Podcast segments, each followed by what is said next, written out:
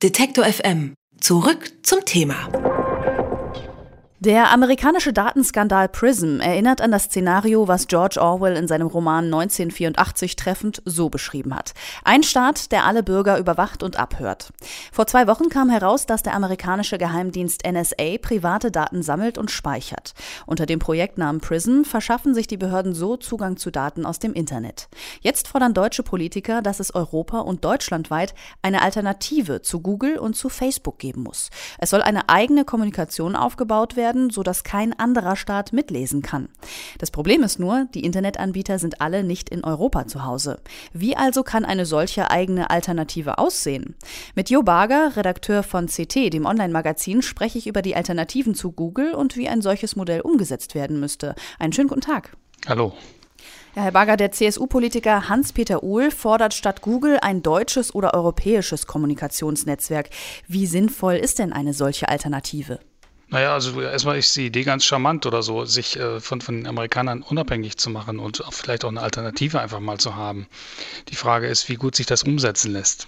Ja, Google ist ja über Jahre gewachsen und größer geworden. Kann man denn diese geforderte Alternative überhaupt umsetzen? Ich glaube nein.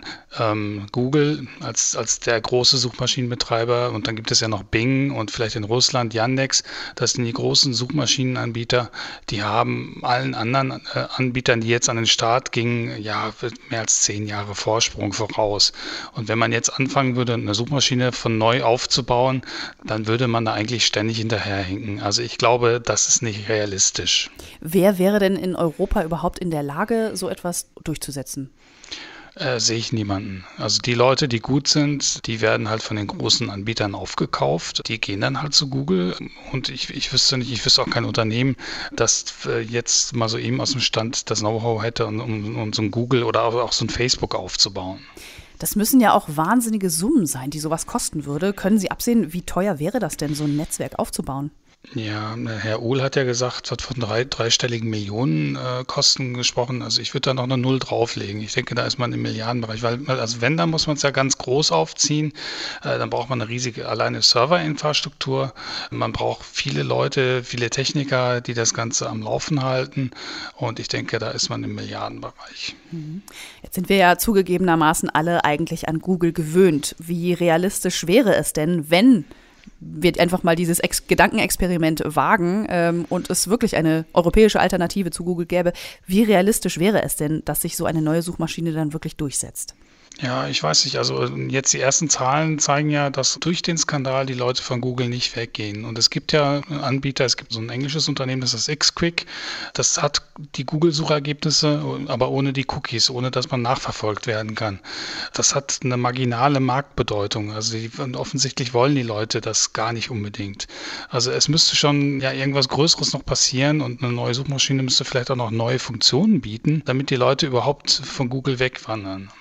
Müssen wir nicht davon ausgehen, dass es in Europa oder in der Bundesrepublik einen ähnlichen Zugriff der Geheimdienste auf den Online-Datenverkehr gibt, wenn es denn ein eigenes Netzwerk hier geben würde? Na klar, die Situation wird nicht anders dadurch, dass es die Server jetzt in Deutschland stehen oder so. Natürlich würden die Sicherheitsbehörden dann auf solche Daten zugreifen wollen. Natürlich alles nur fürs Gute oder so, um Kinderpornografie vorzubeugen und um Terrorschutz zu gewährleisten. Aber natürlich, wenn die Daten erstmal da sind, dann wecken sie halt auch Begehrlichkeiten. Das heißt, für den deutschen oder europäischen User würde es wahrscheinlich gar keinen Unterschied machen, wenn es denn ein europäisches Kommunikationsnetzwerk gäbe. Ich hätte schon ein bisschen besseres Gefühl, wenn die Daten bei deutschen Behörden sind, die, die von deutschen Institutionen vielleicht dann doch noch ein bisschen besser kontrolliert werden als das, was ich jetzt höre, was in den USA passiert sagt Jo Barger von CT. Mit ihm habe ich über eine Alternative zu Google gesprochen, nachdem vor zehn Tagen bekannt geworden ist, dass der amerikanische Geheimdienst NSA private Daten speichert, fordern nun deutsche Politiker eine europäische Alternative zu Google und Co. Vielen Dank, Herr Barger, für das Gespräch. Danke. Alle Beiträge, Reportagen und Interviews können Sie jederzeit nachhören im Netz auf detektor.fm.